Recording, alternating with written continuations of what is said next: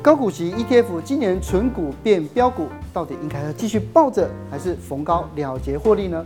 我们纯高股息 ETF 没有在卖股的。好，我今天清流君就让零零五六一股不卖，当初的一千万变到多少？九百多。对，九百多万，反而到现在一股不卖，这样，嗯，悲剧之来。如果你要在三十岁退休，领六十年到九十岁，存到这个数字，我们就会提早退休，一辈子花不完。今天我们就找来指数投资达人戚流军，他不止秀出了证据说和零零五零相比，长期存高股息 ETF 的胜率竟然少于百分之十，还要教你用指数化的投资，让你在三十岁之前就能够提前退休。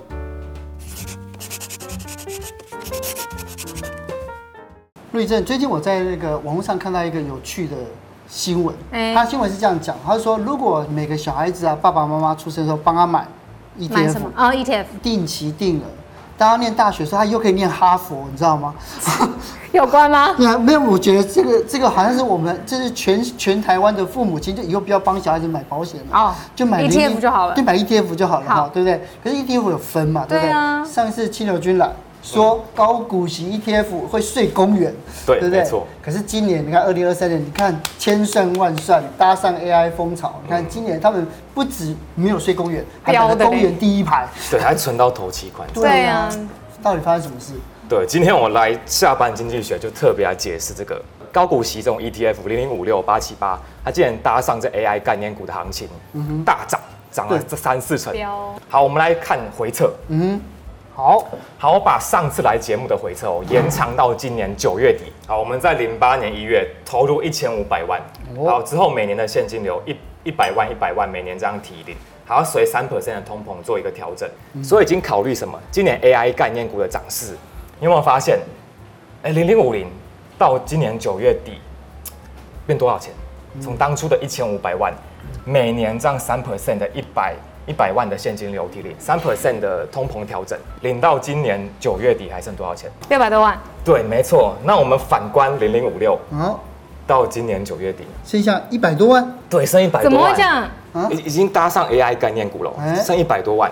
好，那如果我们明年年初要也是要领一百五十多万的话，嗯哼，万一今年到下半年年底行情不好，会发生什么事？就睡公园了，对对对，领到破产，对，所以这个不是没有，不是我什么夸饰法，是真的有可能会睡公园。是，所以零零五六这种高股息 ETF 要非常小心，它成长性不足，你每年做一个提领的时候，很容易就耗光投资组合，油尽灯枯。哦，这么恐怖这样子。那我们现在讲说，哎，他们为什么会说，哎，只看今年年初，就有点像是说，你只看过去有一个人，今年。好，狂抽烟喝酒吃槟榔，嗯、你看他活得好好的，就说他哎、欸、做这些事没事，是，可是你就忽略什么？哎，过去十五多年，可能有一千多个人狂吃烟喝酒，活不到六十岁。对，可是你会相信哪个事实？心理学有个现象叫近因偏误，他会太相信、太买进最近发生对近期的绩效。那直接让我们的回测来告诉我们，到底什么才是真的？如果长期持有零零五六。从来都不卖，会发生什么事？对，因为当初我做这个回测，有些高股息的股民他说：“哎，我们存高股息 ETF 没有在卖股的。”好，我今天清流君就让零零五六一股不卖，一股不卖，存到粉身碎骨。好，怎么样？好，我们来看回测，在零八年一月，因为零零五六当初是二零零七年年底成立嘛，我从零八年开始，不是我特意要挑什么时间。好，一千万 all in 买了三十八万的股数。好，那我们就一股不卖哦。到现在什么，总共领了大概八百多万的股息。嗯，好，我们看到今年年初多少钱？当初的一千万变到多少？九百多。对，九百多万，反而是什么？资产减损。对，你不常常听到一些人说一股不卖，希望自来。对啊，反而到现在一股不卖这样，嗯，悲剧自来。对啊，但如果零零五零呢？好，我们看零零五零哦。好，这个回测是我为了为了模拟。零零五六每年的现金流，零零五六它当年配多少，我就要跟它一模一样。那我们要怎么做到？我们可以利用卖股。如果当年零零五六没有配息的话，我们就股数再股息再投入买股。如果当年它配的比零零五零多的话，我们就零零五零卖股来补齐这个股息的差额。哦，好，这样一模拟下来，也是八百多万的现金流收入。是，可是你反观总资产到今年年初剩多少？一千五百万。对，五零。对，没错，all in 一千万在零八年一月、嗯、到今年年初，哎，大涨到五十 percent。反观零零五六是什么？资产减损。好，这个回测表很清楚的数字会说话。不过我还想要问一个，也是很多观众朋友会有的一个心理的想法，嗯、就是存股族他不喜欢卖股票来变现。嗯、对，你是不是有设计一个实验来解释这个心理机制？对，我来今天来节目要变魔术了。好，像假设我们的账户什么五十块硬币十枚，那、嗯、另外一个账户是什么？五个十块十十堆这样放着，嗯、就模拟什么？跟五十块的情况一模一样。对。假设现在我把什么，把其中的每堆的十块四枚配给你们，嗯哼，你们就拿到四百块的现金嘛，嗯哼，那个账户剩下多少？一百块。对，好，那我们反观零零五零，假设它完全不配息的话，你可以怎么模拟到这四百块的现金流？你把你的桌上的这个五十块八枚拿走，你现在银行账户股票的账户剩下什么？五十块两枚。对，嗯，所以这个。公司配息跟你自己卖出是什么相等的哦、嗯？可是反观投资人高股息，他我公司配给你会有一种什么感觉？嗯，爽拿到了，对，爽感，入袋，落袋为安的感觉。对，可是卖股呢，你有爽感，爽感吗？然后这现金流怕没有，觉得说哎，我们的复利效果好像会减没了，有一点不安。对，因为你股数减少了，对，感觉好像少了什么。其实本质上是没有的哦，对。如果现在股价涨了十倍呢？对，我们股价涨十倍，这两枚五十块变成什么？五百块。哇！好，这十个十块哦，变成什么？一百块。嗯。好，这样就我就变相模拟刚刚除息嘛。现在我干嘛？翻十倍就是什么？嗯。填息。填息。填息完这两个人的账户结果呢？有没有一样？总金额？总金额是一样吗？对，一模一样。所以还是一样。填息完其实一模一样，可是投资人看到填息，心里什么反应？开心。对，填息很爽，多赚。对其实没有，你看另外零零五零，它完全没除息，完全没有填息，也是一样的结果。嗯、所以这心理上最大的误区，哦、所以这导致什么？台湾投资圈一个叫什么？股数为王，张数为王。你存到几张几股，你就可以退休，这是很大的错误迷思。哦，嗯，其实根本是一模一样的，对不对？对，结果是一样的。是，那如果这样的话，那这个这个实验可以带给投资朋友新手，它有什么样的启示呢？本集节目由下半身衣赞助播出。就是我们在想翻十倍之前，你拿来卖掉刚刚的这些钱，你拿来买 iPhone 十五，买完之后看到股价翻十倍，你作何感想？不爽，对，后悔情绪就来了。对呀、啊，可是你零零五六公司配给你，拿去买呢？哦，感觉上就有爽感啊。对，感觉就赚到了，对，现金流，落袋为安，买 iPhone 十五。对，其实本质上一模一样，本质上是一模一样。因为一个零零五零，你是自己行动、自己卖股、自己行使这个投资决策，你会有这种负责要负责的感觉，所以你会有后悔情绪的产产生。嗯，可是零零五六呢，公司帮你配给你，你不用负责。哦，懂。逃避这个心理，心理上面的微妙差别。好，既然现在我们在零零五零跟五六大 PK，我也发现网友上面呢有去做，他去做零零五六长期定期定额，结果做出来的绩效竟然跟零零五零差不多，你怎么看？定期定额的回测其实不能这样看，不能拿来评估一个 ETF 标的的优劣，因为根据 CFA 教科书的定义，我们要比较一个投资策略的好坏，ETF 标的上的优劣是要看 TWRR，。也就是时间加权报酬率，这种定期定额指的是 NWRR，是资金加权报酬。很多人傻傻分不清楚这两个。好，这个是什么？零五零跟零五六，从零八年到二零二三年十月的定期定额的绩效，这段期间怎样？他只考虑起点零八年一月到终点，也就今年十月，你中间过程完全忽略，完全不透明，黑箱掉了。这样其实我把最后的期间往前拉到什么？我只回测到去年年底。其实绩效会完全反转，零零五六会大输零零五零，所以这种 NWR 资金加权报酬率很大盲点在这边。你是怎样完全忽略中间的过程？我们要看什么？TWR 时间加权报酬率的滚动报酬才对。滚动报酬，嗯，我们就抓一个固定期间，可能三年、五年、十年，去涵盖过去十五多年台股的市场。哎，三年、三年、三年、三年这样涵盖过去，算出这每一个三年。到底赢过几期，输掉几期？这样，举个例子好了，零八年一月，三年的话，第一期就是什么？滚到二零一一年一月。那第二个三年呢，就是二零零八年二月滚到二零一一年二月。这样过去十五多年，总共有一百五十三个三年。我们来看零零五零赢赢了多少期？一百一十八期。对，零零五六三十二，三十二，啊，胜率只有二十二 percent，偏低偏低。对，对那我们再看五年，滚五年好了，总共过去十五多年有总共一百二十九个五年，嗯，那零零五六只胜出多少？只剩下十趴而已、喔，更低耶、欸。对，十趴的胜率。那存股族都存什么？长期十年。那我们来看一下，存到十年的滚动报酬的胜率剩下多少？零。对，一个胜率为零的投资策略，竟然那么多人去使用。哦，他比较的方法出了问题。嗯，对，所以就是我觉得这也就是比较，或者是说对这个投资市场没有那么熟悉的会犯的错误嘛，对不对？可是呢，因为现在呃，大家我觉得网络上的资讯非常充足。我发现最近有一个就是高那个高股息低波动的零零七一三，对，零零七一三，零零七一三。可是从试算里面，它好像比零零五零还要好。对，报酬赢过蛮多的。真的是这样子吗？可是他这边忽略一个点，也是我刚刚讲的，你不能只看什么。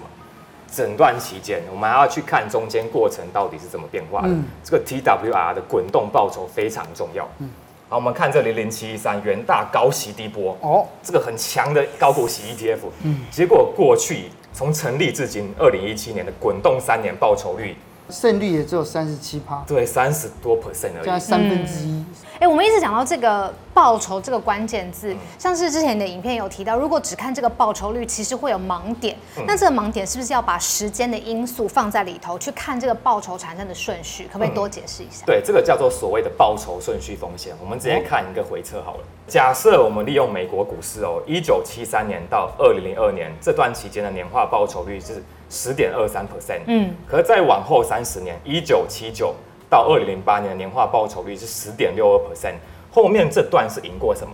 前面这一段。对，没错。可是如果我们再考虑现金流，我们从一九七三年每年年底投入三十万，到二零零二年这三十年的资产累积到了六千多万。六千多万。对，为什么会变那么多？因为这段期间股市的顺序，报酬顺序是什么？先坏后好，这个这个投资人从一九七三年投入那段期间是什么？石油危机、高通膨，嗯、市场那十年大拍卖大折，哦、那我们就累积多很多什么持股部位？对对对。好，所以他到了什么？他要退休前，哎，刚好遇到什么？科技对狂飙涨，狂飙，嗯、然后但也遇到泡沫，对，最后跌下来。可是没关系，因为他前面怎样？他报酬顺序已经什么？先坏后好了，累积很大量的持股部位，所以你就算退休遇到。股灾也没关系，哦，你还是有存到什么六千多万。是，那另外一个顺序呢？对，另外一个就很惨了，它是先好后坏。嗯哼，前面完全这二十年没有什么大拍卖的机会，因为这段期间股市表现得很好。嗯哼，可是，一到最后，股市长久均值回归的倾向，他到退休的这十年遇到两次股灾，两千年的科技泡沫跟零八年的金融海啸，对，跌了两波，所以同样都是每年投入什么？每年年底投入三十万。都是什么三十年的资产累积期间，嗯、一个存到六千九百多万，反观这位只存到三千七百多万。对于累积资产人来说，刚才那两张图让我们知道，其实累积资产过程，股市先坏后好是很 OK 的。可是如果今天他已经要退休了呢？对年轻人来说，资产累积期间，股市是先坏后好，是有利年轻人资产累积的。嗯，可是到了退休人士，这个情况完全相反。假设六十岁退休，要活三十年来做提领，他如果遇到这种股市先坏后好，假设他从一九七三年开始就一千万的退休金，每年提领五十万，五 percent 的提领率，好，你看这三十年股市先坏后好，哎，破产。对，他还是睡公园的。对，对，遇到这种报酬顺序风险的问题，所以要反过来，对不对？所以对退休族来说，股市先好后坏是有利的，是有利的。对，我们看这个，从一九七九年的报酬顺序是先好后坏嘛。好，那我们每年提零五 percent，哎，当初的一千万到最后呢，成长到一亿多，哎，超级夸张。假设在这种先好后坏的情况。你就算把提领率拉高到九 percent，你也一辈子花不完。哇！其实我们如果说我们正在准备退休，可是其实我们很难讲以后的股市，我们现在到底是好还是坏？那未来是怎么样？其实我们真的不知道啊。所以我们到底要怎么样的投资，然后才能克服这种报酬顺序风险？对，怎么应对处理这种报酬顺序风险？因为它这个是每个人出生时间点、工作时间点、退休时间点，这是运气来影响的。那我们一般人要怎么应对这种风险？在资产累积期间，我们可以提早投资，发挥复利的效果。嗯嗯，因为你时间就是什么年轻人最好的伙伴，你越早开始投资，你的复利效果越长，可以在一定程度上去应对这个报酬顺序风险。那要到了退休期间的快到退休的退休人士呢，我们有三招，三招来应对这个报酬顺序风险。好，第一招就是什么？你万一刚好六十岁要退休，刚好遇到股灾，哦，那我们就认命了。继续工作。对多做个一两年嘛，嗯对，等它过去是再退休。那第二招，你真的不想延后退休我，就是想退休，没有为什么，对不对？那我们就推荐一个叫动态提领策略。哦，先提的多或先提的少是可以动态调整的。嗯不一定要固定在四 percent、五 percent、九 percent 这样。哦，嗯你，遇到市场行情如果比较好的时候，会多提一点出来用；遇到市场行情比较差的时候，我们呢可以少提一点这样。是是是，老生常谈，要做好资产配置，那个时候要怎么做配置？，对，退休人是千万一定要做好资产配配置、股债搭配。对因为当你有股市跟债券的时候，你在退休的时候遇到股市大跌，我们可以先卖出什么债券部位变相提领，这时候就不会卖到股票部位，不会砍在阿呆股。可是你反观那些高股息存股族，它其实是什么？通通存的都是什么股票？所以高股息人士是完全吃到报酬顺序风险的。如果说要提前退休这件事情呢，就是我们大概没有希望了啦，对不对？不是，我听说他有一个很神奇的公式。哎下班经济学最喜欢找那种就乏人问津，然后市场根本都还不知道哦，然后非常简洁漂亮的公式。你的公式是说三十岁就可以提前退休，怎么可能？嗯，提早退休，FIRE 这个东西是很有很严谨的实证支撑、欸科学根据的。好，这篇是一一篇很有名的提早退休的著名研究，它回测过去美国市场接近一百多年的期间，从一八七一到二零一六年，然后也考虑投资成本零点零五 percent。他发现，如果你要在三十岁退休，领六十年到九十岁，哎你，的那个提领率不能太高。提率不能太高当初四 percent 法则是用来什么？传统退休人士六十岁退休，活到九十岁，三十年的退休期间。是，那如果你要提早退休呢？我们提领率最好是设在三点五 percent。哦，还有什么？我们股票部位要高一点。如果你要成功率高达九十五 percent，我们股票部位要七成以上，七成以会比较安全。所以，我们只要把退休后预计的每年支出除以三点五 percent，就等于乘以二十八点六倍，存到这个数字，你一辈子花不完。所以，这个三点五 percent 是提早退休的安全提领率。如果我们一般投资人利用三点五 percent 法则提早退休，一个很大的前提要搭配一些条件，像是第一个你要做好资产配置，第二个你要动态提领。就在股市那个哎、表现的比较好的时候，你可以多领一点出来用；表现比较差的时候，你可以少领一点出来用。嗯，那第三个，我就推荐尽量在你提早退休之后，你就保留一定的收入来源，做自己喜欢的工作，这样。是我们现在讲的是回撤，对不对？可是其实未来是不确定的嘛，在这个投资组合上面，像现在全球不确定因素这么多，接下来到底我们是长期债要配要配多一点，还是一样的就把股票拉到七成那么高呢？嗯，我们最好有一个比较好的部位叫做因子配置。哦，对，因为我自己有不鼓吹什么，哎、看殖利率是高是低，像最近的市场行情，存在的浪潮非常盛行。对我不推荐这样，因为我在去年已经拍过一部影片，叫《现在买美债必定赔钱》，也是完全应验嗯这段期间的事实。好，我们来看一下因子配置，这是我上次来节目的部位，对对对所以完全不变动，还是维持这样。因子投资要怎么应对这种现在这种总体经济不确定性非常高的环境？我们先来看这个回撤，它是从一九六三到二零二二年的这段期间的回撤。好，这段期间股市有分成什么？没衰退、衰退、高通膨、没有高通膨、停滞性通膨。你发现，如果你用因子配置的话，我们看这个蓝色、深蓝色的这个长条图，哎，全部都是正的报酬。嗯，我们可以再看右上角跟股票的这种全市场股市的相关系数，这种对冲掉股市风险的多空因子多因子组合，你会发现哦，负相关是负零点三二，可是相比这种一个月的国库券之后，哎，负零点零二，这样再搭配跟股市做一个搭配，会起到更好的分散多元分散的效果。是，其实我觉得投资哦，最主要的目的就是因为我们以后没有工作的时候不要烦恼，不要担心。对，然后呢，就是无论是做什么事情，出去旅行啊，或者跟朋友聚会啊，都可以就觉得说，哎，我们可以这样子轻松过日子啊，快快乐乐。对对对，所以今天谢谢清流君带来这么贵重的资讯，谢谢谢谢。